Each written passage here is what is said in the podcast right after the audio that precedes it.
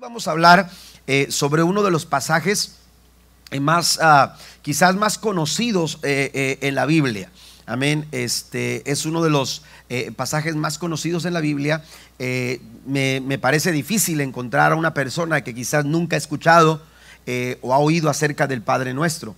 Pero el Padre Nuestro es una, es una de las oraciones, quizás la más conocida eh, de, la Biblia. Y vaya que en la Biblia encontramos a muchos personajes eh, que oraron y sus oraciones fueron este, eh, impresionantes, oraciones que marcaron una diferencia en su momento tremenda. Eh, oraciones significativas, ¿verdad? Eh, en un momento oportuno, eh, esa oración este, que se realizó impactó a toda una nación. Sin embargo, cuando hablamos de la oración del Padre Nuestro, encontramos que esta oración tiene tiene, ah, no solamente es una oración que se eleva por una respuesta, sino que, buscando una respuesta, sino que a diferencia, por ejemplo, de hombres como Moisés, como Abraham, como Daniel, como José, como el mismo David y algunos otros personajes, oraciones como las de Ana, porque no solamente en la Biblia encontramos oraciones de hombres, sino que también mujeres que elevaron sus oraciones delante del Señor. Ese tipo de oraciones, eh, eh, eh, aleluya, que, fueron importantes en su, en su, en su momento, no tenían la distinción que tenía o que tiene el Padre Nuestro, porque el Padre Nuestro, cuando Jesús la enseña a sus discípulos, tiene la intención de mostrarle a sus discípulos cómo deben de orar. Amén. Porque la oración eh, es importante, la oración es, es, de mucho valor en el peregrinaje, en el caminar, en, el, en la disciplina de todo creyente. Pero cuando se trata de orar, Jesús dice, cuando ustedes oren, amén, cuando ustedes oren, ustedes tienen que hacerlo de esta manera. Ahora, eh, es importante entender eh, eh, lo que, todo lo que tiene que ver con el contexto del Padre, el Padre Nuestro. Usted va al capítulo 6 de Mateo, versículo 9, la nueva versión internacional dice, ustedes deben orar así. Padre nuestro que estás en el cielo, santificado sea tu nombre. Ese, esa primera parte de ustedes deben orar así marca una distinción entre la forma en que oraban eh, los ah, líderes religiosos de aquel tiempo, fariseos, personas que, aleluya, eh, eh, de alguna manera eran un referente religioso para, para la vida o el estilo de vida religioso de aquel tiempo, estaban, estaban de alguna forma, estaban equivocados en su manera de orar. Y Jesús los denuncia. En este momento Jesús está enseñando lo que se conoce como el sermón del monte, a las faldas de la montaña, está dando un discurso impresionante y llega el momento en que Cristo habla de el dar, Jesús habla de el ayuno, pero también habla de orar y cuando lo hace denuncia a aquellos líderes que en sus oraciones eh, eh, utilizan vanas palabras, vanas repeticiones, eh, utilizan una actitud equivocada y se ponen las plazas para llamar la atención de, las personas y, buscan de alguna manera impresionar, aleluya, con su, con su figura, con su forma tan intelectual o tan profunda al hablar, tan elocuente. Ellos buscan impresionar a la gente tratando de buscar su reconocimiento. Por eso Jesús les dice a sus discípulos en el versículo 9, cuando ustedes oren, ustedes deben de hacerlo de esta manera. Amén. Ustedes deben de hacerlo de esta manera. Mas tú cuando ores, dice la reina Valera de 60, cuando tú ores, entra en tu aposento y cerrada la puerta. En el versículo 6 dice, ora a tu Padre que está en secreto y tu Padre que ve en lo secreto te recompensará en público. La recompensa de aquellos líderes era el aplauso de la gente, era, era, era eh, eh, eh, de alguna manera el asombro de aquellas personas que cuando escuchaban tremendas oraciones decían, wow, es impresionante la forma en que ora. Nadie ora como él. Sin embargo, Cristo dice, a diferencia de aquellos que se ponen públicamente a orar buscando la atención de la gente, tú ve a lo secreto. Y en el secreto, donde tu Padre te escucha, escucha, que está en lo secreto, tu Padre que está en lo secreto, te recompensará en público. Den un aplauso fuerte al Señor en esta mañana. Vosotros pues oraréis así, dice el Señor. El Padre nuestro no es una receta. Amén. Escuche esto. Cuando hablamos de la oración del Padre Nuestro, el Padre Nuestro no es una receta. Amén. No es, no es un listado de cosas que, que necesitamos, eh, como cuando usted va al supermercado y usted lleva la lista eh, del mercado para, para saber qué son aquellas cosas que le hacen falta a la cena o en su refrigerador. Eh, no es el Padre Nuestro una receta. Jesús nunca pensó, aleluya, en el Padre Nuestro como una receta, como una fórmula o como algo solo para repetirse. De hecho, como lo mencionaba hace unos momentos, Jesús denunció las vanas palabras, las muchas repeticiones de oraciones que quizás eh, ellos escribían y, para aprendérselas de memoria y entonces decirlas con, con, con, enunciación perfecta, con, con eh, impacto eh, perfecto, con palabras perfectas. Jesús estaba atacando eso. Así que cuando Jesús pensó en el Padre nuestro, nunca pensó que este fuera una receta o una fórmula o algo solo para repetirse, o, tampoco, mucho menos, como una forma de hacer alguna penitencia, aleluya, o como un, como un castigo. Cuando Cristo pensó en el Padre nuestro, cuando Jesús expresa el Padre nuestro, su intención era, aleluya, que nosotros pudiéramos entender, aleluya, lo que sucede cuando nosotros oramos al Padre con buenas actitudes y con corazones sinceros. Porque cuando tú lo haces de corazón sincero, aleluya, tu oración puede llegar a la misma presencia del Señor, porque tu Padre que está en lo secreto, aleluya, eso es lo más importante de nuestra oración, entender que cuando oramos estamos en íntima relación con Dios, estamos en íntima relación con nuestro Padre. Yo quiero mencionar en esta en esta mañana que el Padre nuestro no solo se trata de aprender a orar, también nos recuerda algunas cosas que siempre debemos tener presente y nunca olvidar. Quiero mencionar tres cosas. Primero, el Padre nuestro nos recuerda nuestra posición en Cristo.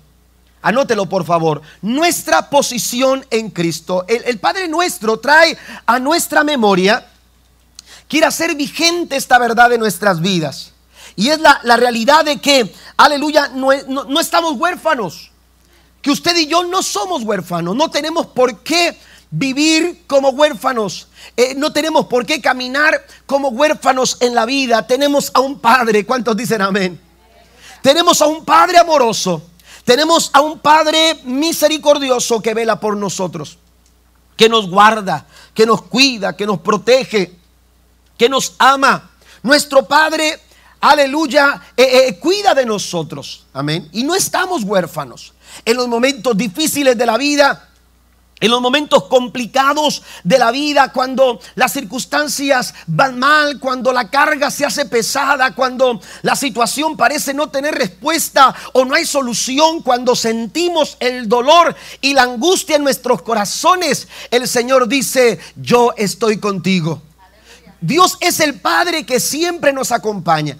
Amén. E, e, está ahí para consolarnos está ahí para ayudarnos. La figura de, eh, eh, eh, Padre, aleluya, que Dios nos da, es, muy similar a, la situación de nosotros como padres con nuestros hijos o nosotros como hijos con nuestros padres. Amén. Nuestros padres que nos atienden, que nos cuidan, que nos protegen, que nos enseñan a caminar que cuando caemos nos, levanta, nos levantan, que cuando nos duele algo, aleluya, nos consuelan. Eh, eh, eh, esa figura paterna, aleluya, también la podemos nosotros, aleluya, percibir y experimentar en nuestras vidas porque tenemos a un Padre bueno que cuida de nosotros. El Padre nuestro nos recuerda cuál es nuestra posición en Cristo Jesús. Mire lo que dice la Biblia en Primera de Juan capítulo 3 versículo 1. La nueva traducción viviente dice de la siguiente forma, miren con, con cuánto amor nos ama nuestro Padre que nos llama sus hijos. Amén. Que nos llama sus hijos. Y eso es lo que somos, dice pero la gente de este, de este mundo no reconoce que somos hijos de Dios porque no lo conocen a Él. Amén. Eh, nosotros a través del Padre nuestro, eh, eh, aleluya, podemos entender que no estamos huérfanos, que somos hijos de nuestro Padre, de nuestro Padre Celestial. Y la Biblia dice que Él nos llama sus hijos. Y luego ratifica, dice, y eso es lo que somos. Y eso es lo que somos. Usted y yo somos hijos de nuestro Padre Celestial. Amén. Nosotros somos hijos de nuestro Padre Celestial. Entonces no estamos huérfanos. Sin embargo, hay eh, eh, situaciones en nuestras vidas eh, en las que podemos vivir como huérfanos y estamos viviendo como huérfanos. Cuando vamos a la parábola del Hijo Pródigo en Lucas capítulo 15, nos damos cuenta de dos situaciones que llevan al ser humano a vivir como huérfanos de padre. Amén. Y, la primera situación la encontramos en el caso del hijo menor, cuando él toma la decisión de irse de casa, cuando él toma la decisión de alejarse de su padre y decirle, dame la parte de la herencia que me corresponde. Y la Biblia dice que tomó lo que, lo que, lo que le correspondía y se fue lejos. Amén. Él tomó la decisión de retirarse de casa, de alejarse de su padre. Y lejos de su padre, él pensaba que estaría mejor. Y lejos de su padre, él pensaba que podía lograr todos sus sueños y alcanzar todas sus metas. Pero qué equivocado estaba. La Biblia nos enseña en el relato de Lucas capítulo 15, cuando eh, leemos la parábola del hijo pródigo, nos damos cuenta que empezó a malgastar todas sus posesiones, tenía amigos que lo acompañaban y empezó a gastar eh, de una manera descontrolada todas sus posesiones sin tomar buenas decisiones, empezó a relacionarse con personas equivocadas, con malas influencias, al grado de que empezó, aleluya, a, a, a perderlo todo y a desperdiciarlo todo. Y la Biblia dice que terminó completamente sin nada. Y cuando digo sin nada, me refiero a que no tenía dinero, me refiero a que ya no tenía amistades y estaba completamente solo. No tenía cómo alimentarse. Y la Biblia dice que se acercó a, una persona que tenía eh, por ahí una, una hacienda eh, a donde podía él quizás encontrar algún trabajo. Y la Biblia dice que llegó hasta desear comer lo que comían los marranos. Esta situación es muy similar a lo que sucede cuando nosotros vivimos en pecado. Cuando permitimos que el pecado tome lugar en nuestras vidas. El pecado nos va a llevar a tomar malas decisiones una tras otra. Empezaremos a, aleluya, a, desaprovechar las oportunidades al tomar malas decisiones porque el pecado nos lleva a una terrible caída, a una terrible situación. La situación que experimentó el hijo pródigo es la situación de todas aquellas personas que viven lejos de casa de su padre, que viven lejos de Dios que caminan, aleluya, eh, eh, haciendo a Dios de lado, que, que, caminan lejos, aleluya, de, de, lo que Dios espera y quiere que, que ellos hagan en sus vidas. El pecado nunca nos dará buenos resultados. Por eso es importante que nosotros, aleluya, si, si, si, hemos fallado, si hemos cometido alguna falta, nosotros, aleluya, busquemos el perdón y la restauración que solamente podemos encontrar a través de Cristo Jesús. ¿Cuántos alaban a Dios por ello? Jesús es la puerta, aleluya, de entrada a tu Padre. Jesús es el acceso, aleluya, para que tú puedas eh, eh, ser restaurado, para que tu vida pueda ser restaurada. La Biblia dice que en un momento determinado, el hijo pródigo, cuando, cuando reflexionó su situación, dijo, ¿cuántos jornaleros? ¿En dónde? En casa de mi Padre. Amén. El enemigo te engaña y te hace pensar que, lejos de Dios eh, tú puedes lograr lo que tú quieres, que lejos de Dios, aleluya, tú vas a, poder sustentar tu vida, pero qué equivocados, aleluya, eh, estamos cuando, cuando creemos esa mentira. Nunca estaremos mejor que cerca de nuestro Padre amoroso, de nuestro Padre bueno, que nos llama sus hijos. Alabe al Señor esta mañana. Amén. Entonces él reflexiona y dice, ¿cuántos, cuántos jornaleros en casa de mi padre eh, eh, eh, están en una mejor situación que yo? Tienen que comer, tienen, tienen, tienen dónde dormir, tienen, tienen cómo cobijarse. Y entonces la Biblia dice que él, que él toma una decisión, la mejor decisión en su vida. Y esa decisión fue regresar a casa. Y cuando él dice, aleluya, voy a regresar a casa, le dice, voy a llegar con mi padre y le voy a decir, Padre, he pecado contra el cielo y contra ti, ya no soy digno de ser llamado tu hijo, ponme, tómame como otro de tus jornaleros. Pero cuál sorpresa se llevó este muchacho cuando llegó a casa y se encontró un padre con los brazos abiertos, un padre misericordioso, un padre bondadoso, un padre que le estaba esperando cada día aleluya, que regresara. Y ese Padre es nuestro Padre que está en los cielos. Den un aplauso fuerte a nuestro Dios. Se vive huérfano cuando se vive lejos de casa. Se vive huérfano cuando renunciamos a la cobertura de nuestro Padre Celestial y el pecado nos lleva a experimentar ese tipo de situación. Mire lo que dice Juan capítulo 1 versículo 12 más. A cuantos lo recibieron, a los que creen en su nombre, les dio el derecho de ser hijos de Dios. Cristo es la puerta, el acceso para ir al Padre. Juan capítulo 14, versículo 6 dice, hablando el Señor Jesucristo, nadie viene al Padre si no es por mí.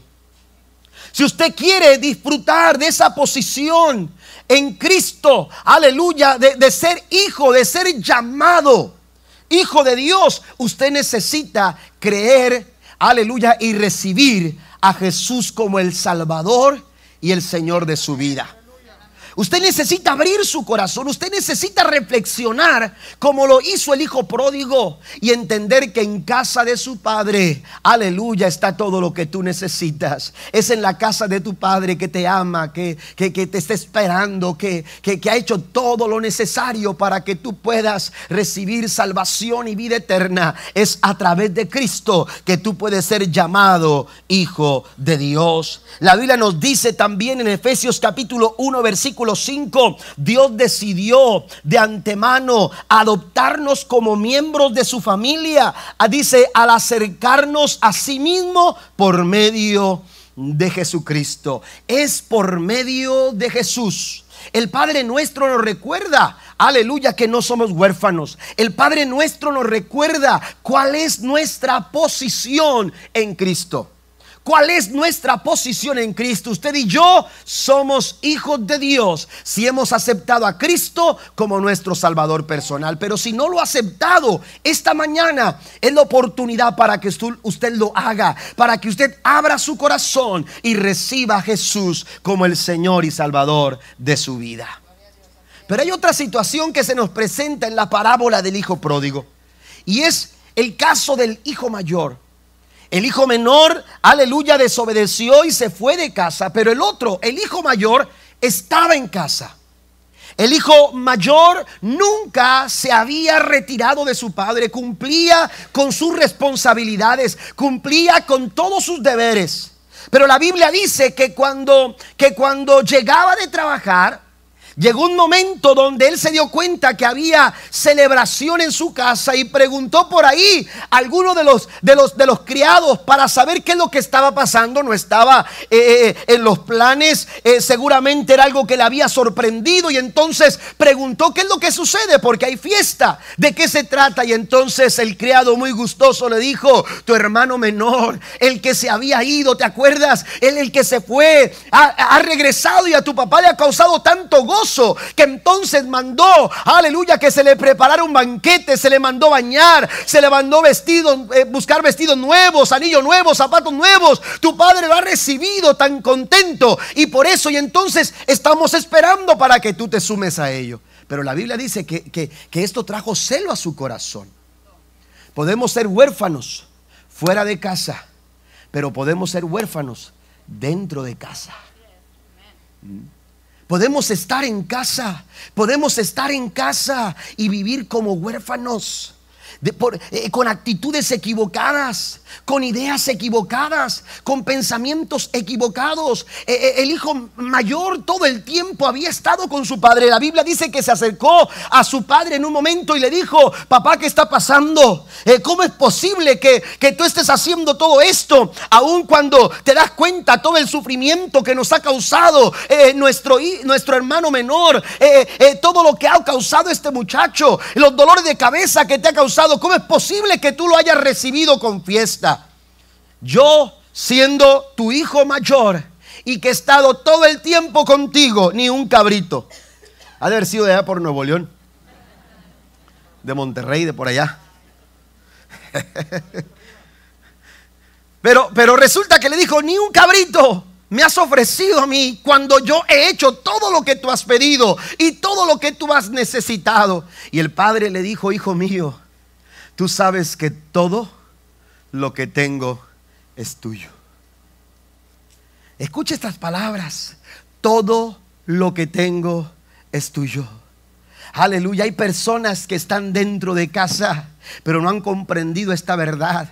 No han comprendido esta poderosa verdad. En casa tenemos un Padre que ha hecho todo lo necesario, que nos ama tanto. Aleluya, que, que, que, ha entregado a su Hijo unigénito para, para que podamos ser salvos. Y nos ha traído a casa, y nos ha arropado en casa, y nos ha cobijado en casa, y nos ha cuidado y resguardado en casa. Pero Él también, aleluya, sabe que como sus hijos, usted y yo podemos tener todo el bien que está dentro de su casa. ¿Cuántos alaban al Señor? La Biblia nos dice en segunda de Pedro capítulo 1 versículo 4 dice, "Y debido a su gloria y excelencia, aleluya, debido a la gloria y la excelencia de nuestro Padre, dice, nos ha dado grandes y preciosas promesas. Estas promesas hacen posible que ustedes participen, note esto, ustedes participen de la naturaleza divina,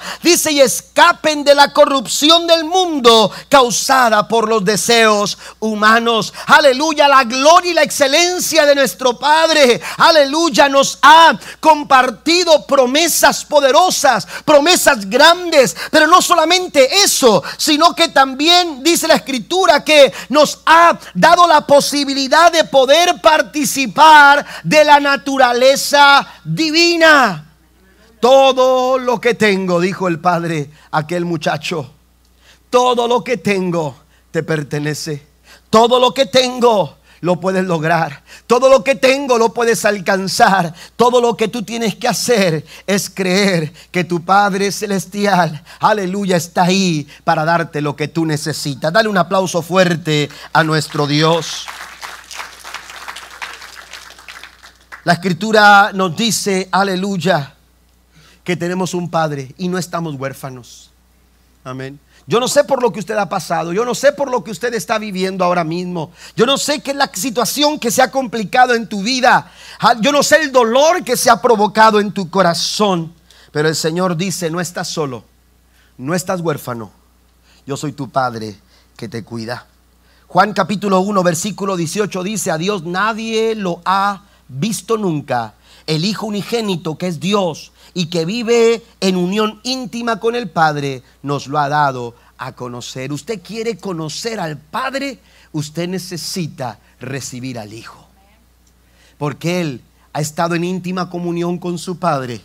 Y gracias a Jesús es que nosotros podemos conocer a nuestro Padre. Número dos, la segunda, eh, eh, eh, cuestión que tenemos que recordar, además de nuestra posición en Cristo, también el Padre nuestro nos recuerda nuestra posición en la iglesia. ¿Cuál es nuestra posición en la iglesia? Si usted lee el Padre nuestro, no dice Padre mío. Amén. No dice Padre mío, dice Padre nuestro. Amén. Y, esa, esa, expresión, hermanos, de manera personal, yo no la puedo pronunciar con, con usted. Mi Padre terrenal, amén. Eh, eh, cuando yo me refiero a mi Padre terrenal, yo no puedo referirme a usted eh, diciéndole nuestro Padre. Yo le digo a usted, mi Padre. Pero si estoy con mis hermanos, yo a mis hermanos les digo, nuestro Padre. Eh, eh, nuestro Padre, ¿por qué? Porque es el Padre mío, es el Padre de mi hermano Gesiel, de mi hermano Armando, de mi hermano Misael, de mi hermana Madelka o Carmen. Entonces, Él es nuestro Padre. Mi Padre terrenal fue Padre de cinco. Amén. Y entonces, cuando nos referimos a Él, hablamos de Él como nuestro Padre.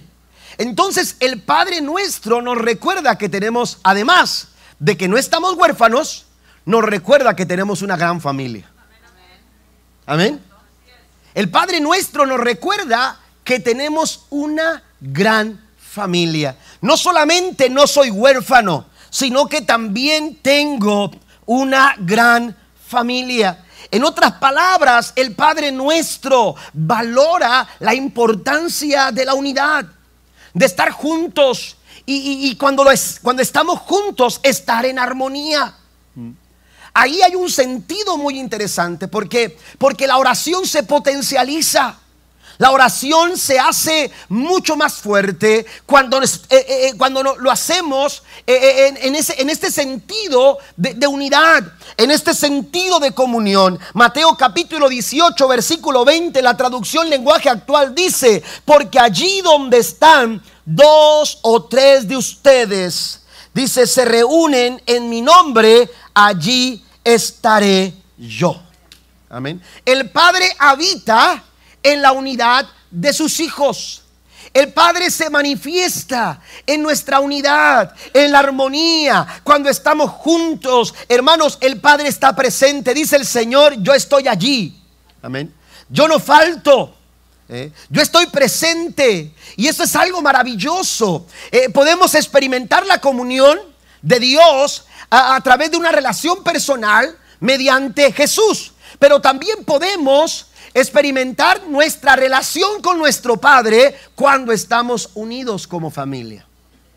¿Está conmigo? Cuando nos unimos como iglesia, cuando mantenemos la unidad, cuando, cuando fortalecemos eh, eh, la unidad y la comunión dentro de la iglesia, usted y yo estamos experimentando la comunión con nuestro Padre, porque donde están dos o tres congregados en mi nombre, dice el Señor, yo estoy presente. El Señor dice, yo estoy presente. Y cuando Él está presente hay bendición. ¿Cuántos dicen amén? Y cuando Dios está presente hay, hay bendición sobre nuestras vidas. Eh, eh, el Salmo 133 dice, mirad cuán bueno y cuán delicioso es habitar los hermanos juntos y en armonía. ¿Quiénes son los hermanos? Los que tienen un mismo Padre. Aleluya. Eh, por eso dice Padre nuestro. Aleluya. Porque porque Dios no solamente ha provisto un Padre, sino que nos ha provisto una gran familia. Y cuando yo estoy pasando por un momento complicado en mi vida, cuando yo estoy pasando por un momento difícil en mi vida, qué bien me hace tener a una persona que me ayuda a soportar una carga pesada, como lo dice la Biblia soportaos los unos las cargas de los otros. La Biblia dice también animados los unos a los otros. La Biblia dice orar los unos por los otros. La Biblia nos enseña a fortalecernos los unos a los otros. Esto tiene que ver con familia. Esto implica unidad y esto implica que todos nosotros somos hijos de un mismo Padre amoroso. Aleluya, que ha manifestado su amor en nuestras vidas para que podamos manifestar ese amor a las otras personas. Dice el Señor, ahí estoy yo. Primera de Juan capítulo 4 versículo 11 dice, amados, si Dios nos ha amado así, debemos también nosotros amarnos unos a otros. El amor de Dios en nuestras vidas nos capacita, nos habilita y nos da las razones y las maneras en que nosotros podemos amar a las personas. Si tú has sido amado por el Señor, tú estás capacitado para amar. Si tú has experimentado el amor del Señor, tú estás habilitado para amar. Tú tienes razones para amar y tú, tú tienes maneras para amar. ¿Por qué? Porque el amor del Padre está en nosotros. Juan capítulo 13, versículo 34 dice, un mandamiento nuevo os doy, que os améis unos a otros como yo os he amado, que también os améis unos a otros. Hay que promover la unidad, hay que buscar la unidad. La unidad, hermanos, aleluya, no se exige la unidad, la unidad se trabaja todos los días. hay gente que, que, de pronto eh, eh, exige unidad, pero no da nada para, que, para, para mantener la unidad. Tenemos que buscar la unidad, tenemos que buscar las formas y maneras, hermanos, de fortalecer cada área de nuestra vida para que como iglesia nosotros podamos, aleluya, cumplir con, el pensamiento y, y el deseo de Dios de que usted y yo podamos estar unidos. Mire, quiero mencionar algunas cosas acerca del amor y es que cuando hablamos, aleluya, del amor de Dios, tenemos que entender que Dios, eh, en primera instancia, anótelo por favor, el amor es un mandamiento.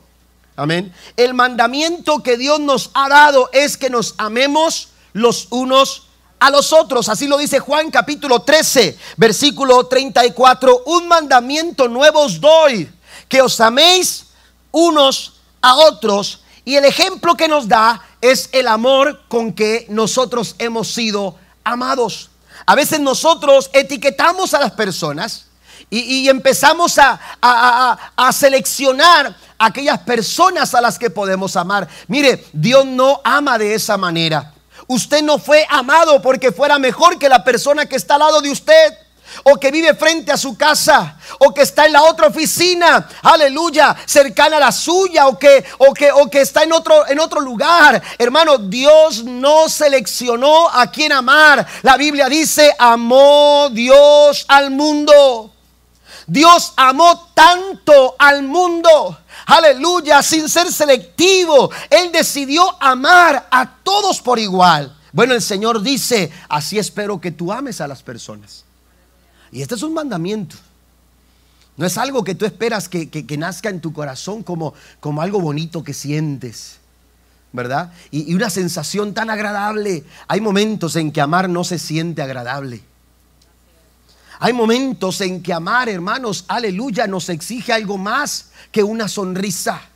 Nos exige algo más, aleluya, que, que ser superficiales con un saludo, aleluya, eh, eh, sensato. A, a veces amar, hermanos, exige sacrificio exige, aleluya, eh, eh, carga, exige, aleluya, algo más que simplemente mostrar amabilidad. El Señor nos amó con un amor tan maravilloso que dice la Biblia que no escatimó, aleluya, en ningún momento no escatimó ni a su propio Hijo, sino que dice Romanos capítulo 8, lo entregó como sacrificio por todos nosotros. Y gracias a su muerte en la cruz del Calvario es que usted y yo fuimos rescatados, fuimos, aleluya, restaurados. Gracias a que fuimos amados, aleluya, ahora usted y yo podemos disfrutar, aleluya, de esta gran familia que el Señor nos ha dado. Denle un aplauso fuerte a nuestro Dios.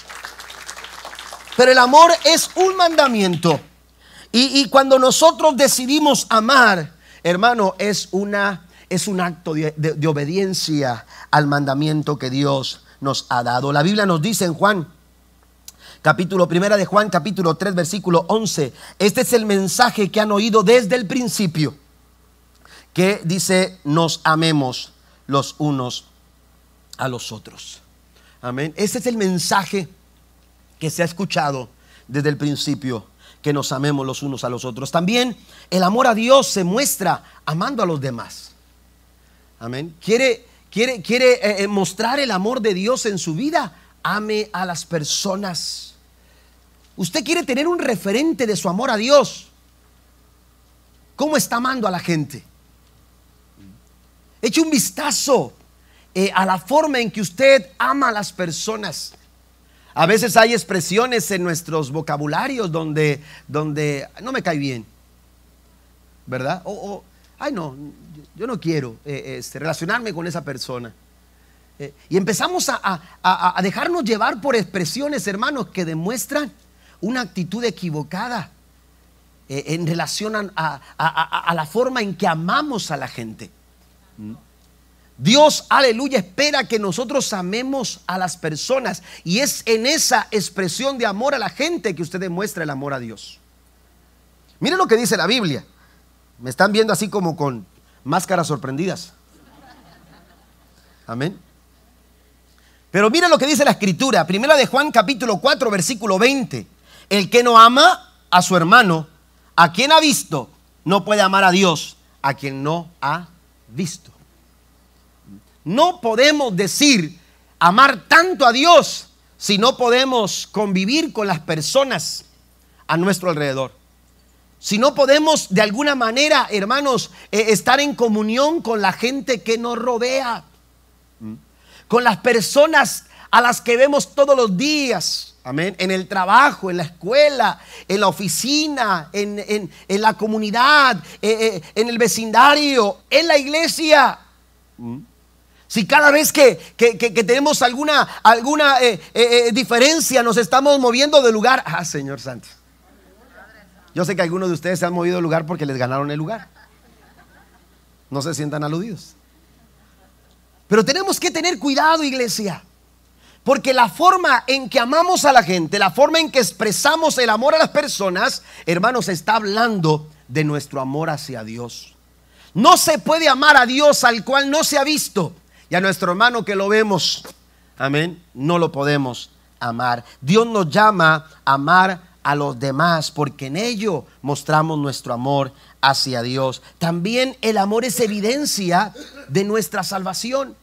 ¿Mm? Una persona que ama, recuerde que la Biblia dice, eh, eh, amarás a Dios con todo tu corazón, con toda tu alma, con toda tu mente y con todas tus fuerzas.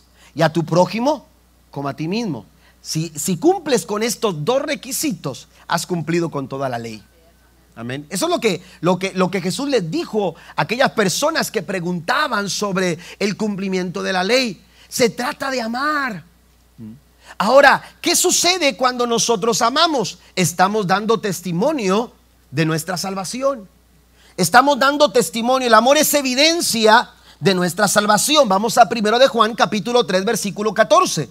Dice, nosotros sabemos que hemos pasado de la muerte a la vida porque amamos a nuestro amamos a nuestros hermanos.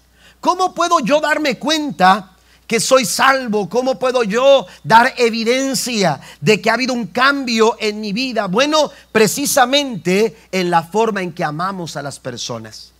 Dice, dice, dice aquí, damos evidencia de, nuestra salvación. Nosotros sabemos que hemos pasado de la muerte, de esa vida de pecado, de esa vida de maldad, de esa vida equivocada en la que andábamos. Hemos pasado de muerte a vida cuando estamos nosotros amando a nuestros hermanos. Efesios capítulo 2, versículo número, aleluya, versículo 8 al 9 dice, porque por gracia ustedes han sido salvos mediante la fe. Esto no procede de ustedes, sino que es el regalo de Dios, no por obras, para que nadie se jacte. La evidencia, amados hermanos, aleluya, de nuestra, de nuestra salvación es el gran amor que vive en nuestros corazones, porque la salvación no la ganamos por nuestros frutos, no la ganamos por nuestras eh, eh, habilidades o capacidades o por nuestros propios méritos. Usted no es salvo porque se lo ha ganado. Esto es un don de Dios, es parte del amor de Dios, es la expresión de Dios al mundo, salvarlo, cambiarlo, transformarlo. E, e, esa es la idea de, de Dios desde el principio, tocar el corazón del hombre y transformar sus vidas. Ah, pero entonces, aleluya, como lo he recibido de parte del amor de Dios, ahora el Señor me llama a dar testimonio de ese amor. Y ese testimonio se hace evidente a través de la muestra de amor. Y por último también, el amor es testimonio de quienes somos al mundo. El mundo sabrá, dijo Jesús en Juan 13:35, de este modo todos sabrán que son mis discípulos si se aman los unos a los otros. Nosotros podemos mostrarle al mundo, darle testimonio al mundo, decirle a las personas, aleluya, quiénes somos cuando mostramos el amor de Cristo en nuestras vidas. De este modo sabrán que ustedes son mis discípulos. Jesús dijo, por sus frutos seréis conocidos. Amén. El amor, amados hermanos, es evidencia de quienes somos. Aleluya, en Cristo Jesús. Es nuestra posición en la iglesia. Cuando comprendemos que como iglesia somos una familia y la familia se cuida, y la familia se protege, y la familia se ama. Hay momentos difíciles, hay, circunstancias, aleluya, que vienen a golpear, pero la familia se mantiene unida y de esta manera la familia sigue hacia adelante. El Padre nuestro nos recuerda que formamos una gran familia y que es nuestra responsabilidad amarla si queremos orar como Dios manda. Y por último, la tercera cosa que nos recuerda el Padre nuestro es la posición de Dios. Note esto, tres cosas nos recuerda el Padre nuestro. Primero, nos recuerda, aleluya, nuestra posición en Cristo. Segundo, nos recuerda nuestra posición en la iglesia. Pero también el Padre nuestro, amados hermanos, nos recuerda, aleluya, la posición de Dios. Nos recuerda que, que, nosotros somos tan limitados. Nos recuerda que desde nuestra perspectiva, aleluya, las cosas no se ven bien. Usted y yo nos afanamos y nos angustiamos tanto cuando no tenemos lo que necesitamos en esa angustia, aleluya, eh, eh, nos lleva a, tomar eh, de pronto una, una, un desequilibrio en nuestras vidas, nos desbalancea. Muchas personas están pasando por momentos de angustia, por momentos de desesperación, por momentos de necesidad. Y no quiere decir que su necesidad no sea importante, pero muchas de esas angustias y desesperación y, y, ansiedad que hay en las personas es provocado, amados hermanos, por, por una equivocación un equivocado, eh, eh, eh, aleluya, una, una equivocada perspectiva en sus prioridades. Tienen equivocadas sus prioridades. Y, y, si usted va a Mateo capítulo 6, Jesús aborda esto. Jesús dice en el versículo 32, esas cosas dominan el pensamiento de los incrédulos. Amén. Otras versiones dicen, los llena de angustia. Amén. a las personas a los gentiles, así se refiere en alguna versión, aquellas personas que, que, no son parte del pueblo de Dios. Y entonces señala a estas personas como dominadas con un pensamiento. Amén. Un pensamiento. El versículo 32 nos refiere, aleluya, eh, eh, una, una, una, un eh, equivocado listado de prioridades. No que tu necesidad no sea importante, es importante, pero hay prioridades que debemos de cumplir. Y entonces va usted al versículo 33 y Jesús dice, busquen primero el reino de Dios y todo lo demás, lo que necesitas, lo que te hace falta, lo que has estado buscando, lo que es causa de tu desesperación, lo que es causa de tu angustia, lo que es causa de tu ansiedad, cuando tú pones tus prioridades y en tu primer lugar, en esa prioridad, en ese orden de prioridad está el Señor, dice, todo lo demás vendrá por añadidura. ¿Usted lo cree en esta mañana? Denle un aplauso fuerte al Señor. Mire, como padres, la figura del Padre eh, eh, tiene, tiene, tiene eh, una, una, una, una, una protección y una cobertura tremenda para con los hijos. Yo recuerdo que cuando mis niños estaban pequeños y querían salir a correr eh, eh, eh, al, patio, fuera de la casa, no teníamos cerca, entonces estaban muy pequeñitos y entonces ellos querían salir a correr y yo tenía que salir con ellos y tenía que buscar el tiempo donde podíamos salir para poderlos cuidar. No los dejábamos salir solos porque estaba la, carretera ahí y, podía ser peligroso. Entonces teníamos que buscar la forma en, en que podíamos protegerlos y, mirábamos eh, el tiempo, hacíamos un momento, eh, hacíamos ciertos, ciertos ah, cuidados eh, para que no causara algún problema. Recuerdo que cuando salíamos de compras a algún lugar y, mi esposa quería ver sus, sus, vestidos o algo para comprar, teníamos a Areli y a Basti pequeñitas y entonces yo le decía, ve tú a toda la tienda y yo me quedaba con las niñas. Y yo cuando me tocaba a mí, yo le dejaba a las niñas y le decía, tú te quedas acá y yo me voy.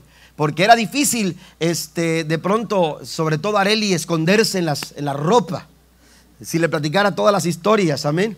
Seguramente usted como padre también experimentó la desesperación de no encontrar al hijo y de pronto sale el niño bien sonriente. Aquí estoy. Amén. Pero, pero como padres siempre tratamos de, cuidar, de, proteger. Eh, eh, cuando vienen nuestros niños a casa, eh, cuando están pequeños y, empiezan a caminar, uno empieza a cubrir las esquinas de las mesas, empieza uno a ponerse rojos en las, en las puertas de los gabinetes, de la cocina, del baño, empieza uno a, buscar la forma de proteger. ¿Por qué? Porque esa es la figura de un padre. La figura de un padre es tener una perspectiva más amplia. Aleluya, que la que nosotros eh, eh, como hijos, en nuestro caso cuando éramos hijos, teníamos. Yo no sé si a usted le sucedió, pero había momentos en que mi papá me decía, eh, no hagas esto porque va a pasar esto, aquello y lo otro. Y resulta que lo terminaba haciendo y sucedía lo que papá decía. Y yo venía y decía, pero ¿cómo es posible que suceda siempre lo que mi papá dice? Y es que había una frase que ahora yo le digo a mis hijos, cuando ustedes van, yo ya fui dos veces y regresé. ¿Por qué? Porque hay, eh, hay, una experiencia de vida, hay una amplitud más, más grande de lo que está sucediendo. En nuestra perspectiva como hijos tenemos una visión pequeña, tenemos una visión corta, pero hay un Padre, aleluya, que está en el cielo, dice la Biblia. Aleluya, esa es la posición de Dios cuando tú estás pasando por un momento difícil, cuando la visión que tú tienes no es muy clara, cuando lo que tú miras está confuso, cuando lo que te está sucediendo te llena de desesperación. Aleluya, cuando tu perspectiva no te da lo suficiente para ver más allá de lo que tú esperas. Aleluya, el Padre nuestro te recuerda que nuestro Padre celestial, que cuida de nosotros, está en el cielo y desde su perspectiva él conoce todas las cosas. Alabe al Señor esta mañana. Desde su perspectiva, Él conoce todas las cosas. Él tiene una manera muy amplia de mirar, hermano, lo que está sucediendo en nuestras vidas. Por eso Él dice, busca primeramente el reino de Dios. Y todo lo demás, lo que tú necesitas, vendrá por añadidura. El Padre nuestro recuerda que Dios ve todo desde su santo lugar. Mire lo que dice el Padre nuestro. Voy a leerlo mientras pasan los músicos. Dice, vosotros pues oraréis así.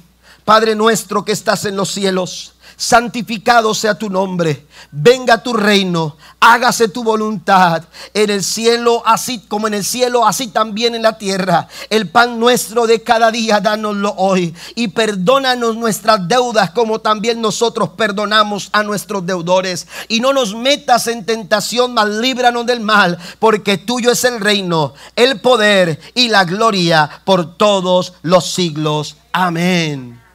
Aleluya, mire cuál es la posición de nuestro Padre. En la posición de nuestro Padre hay soberanía. En la posición de nuestro Padre hay autoridad. En la posición de nuestro Padre hay eh, deidad. En la posición de nuestro Padre hay santidad. En la posición de nuestro Padre hay providencia. Aleluya. En la posición de nuestro Padre hay majestad, porque suyo es el reino, porque suyo es el poder, porque suya es la gloria por todos los siglos de los siglos. Amén, bendito su nombre para siempre. Desde su perspectiva, amados hermanos, aleluya, Él ve todo lo que está sucediendo en nuestras vidas. Y Él quiere y nos invita a orar. Él nos invita a orar, pero en nuestras oraciones debemos reflejar peticiones que honren y le den gloria a su santo nombre. Oraciones que expresen la soberanía de Dios. Amén. Oraciones que expresen su autoridad. Oraciones que expresen su deidad. Oraciones que expresen su santidad. Oraciones que expresen su providencia y su majestad. ¿Cómo podemos orar de esta manera? Quiero mencionarles tres cosas. Nosotros podemos orar y reflejar la honra y la gloria que merece el Señor cuando oramos con un corazón limpio y motivos correctos. Cada vez que usted ora con un corazón limpio y con motivos correctos, usted está honrando al Señor. Usted está honrando su nombre. Podemos orar también De esta forma, cuando lo hacemos en el nombre de Jesús y de acuerdo a su voluntad, cuando usted ora en el nombre de Jesús, pero de acuerdo a su voluntad, porque recuerde que Él es soberano, recuerde que Él tiene autoridad. Dice la escritura en primera de Juan 5:14, y esta es la confianza que tenemos delante de Él, que si pedimos cualquier cosa conforme a su voluntad, Él nos oye. Y en lo que mencionaba anteriormente de corazones limpios y motivos correctos, el Salmo 66, versículo 18 dice, si observo iniquidad en mi corazón, el Señor no me escuchará. David estaba seguro de esto. Así que hay que limpiar nuestros corazones. Hay que pedir perdón cada vez que oramos al Señor. Porque de esta manera estamos honrando a Dios. Pero la tercera manera en que podemos nosotros honrar a Dios en nuestras peticiones es a través de la fe. Cuando nosotros oramos con fe. Mateo 21, versículo 21 en adelante dice, respondiendo Jesús les dijo, de cierto os digo que si tuvieres fe y no dudares, será hecho. Y todo lo que pidieres en oración, creyéndolo, lo vas a recibir. Nuestro Padre, nuestro Padre está en el cielo. Y esto nos recuerda su posición. Él está en el cielo. Pero incluso, aun cuando nuestro Padre esté en el cielo, no está lejos de nosotros. Incluso, y aunque nuestro Padre está sentado en su trono de gloria, no está distante a nosotros. Él dice en su palabra, en Juan 14, versículo 13 al 14, y todo lo que pidieres al Padre en mi nombre lo haré para que el Padre sea glorificado en el Hijo. Si algo pidieres en mi nombre, dice el Señor, yo lo haré. Yo quiero invitarlo en esta mañana o en esta tarde ya a que a que cuando oremos al Señor oremos recordando su posición en el cielo. Oremos recordando que Dios está nuestro Padre está en el cielo. Póngase de pie conmigo, por favor. Que Dios nuestro Padre está en el cielo. Y desde su perspectiva, todas aquellas cosas que nos mortifican, todas aquellas cosas que nos inquietan, que nos duelen, que nos hacen llorar, que nos hacen sufrir, que nos hacen quejarnos y lamentarnos, todas aquellas cosas desde su perspectiva encuentran solución. Y en Él está la respuesta que necesitamos. Por eso Él dice, cuando ustedes oren, ustedes tienen que hacerlo de esta manera. Padre nuestro estás en el cielo. El Padre nuestro te recuerda que no eres huérfano. El Padre nuestro te recuerda que aunque te sientas solo, tu Padre celestial está cerca. Tu Padre celestial, aleluya, te llama su Hijo pero también que tienes una gran familia que es la iglesia. Que tienes personas en derredor tuyo que te aman, te fortalecen, te apoyan, creen contigo, que oran contigo. Pero por último, el Padre nuestro recuerda que nuestro Dios está en el cielo, nuestro Padre está en el cielo. Y desde su perspectiva, él dice, yo puedo hacer lo que tú necesitas. ¿Usted lo cree en esta mañana?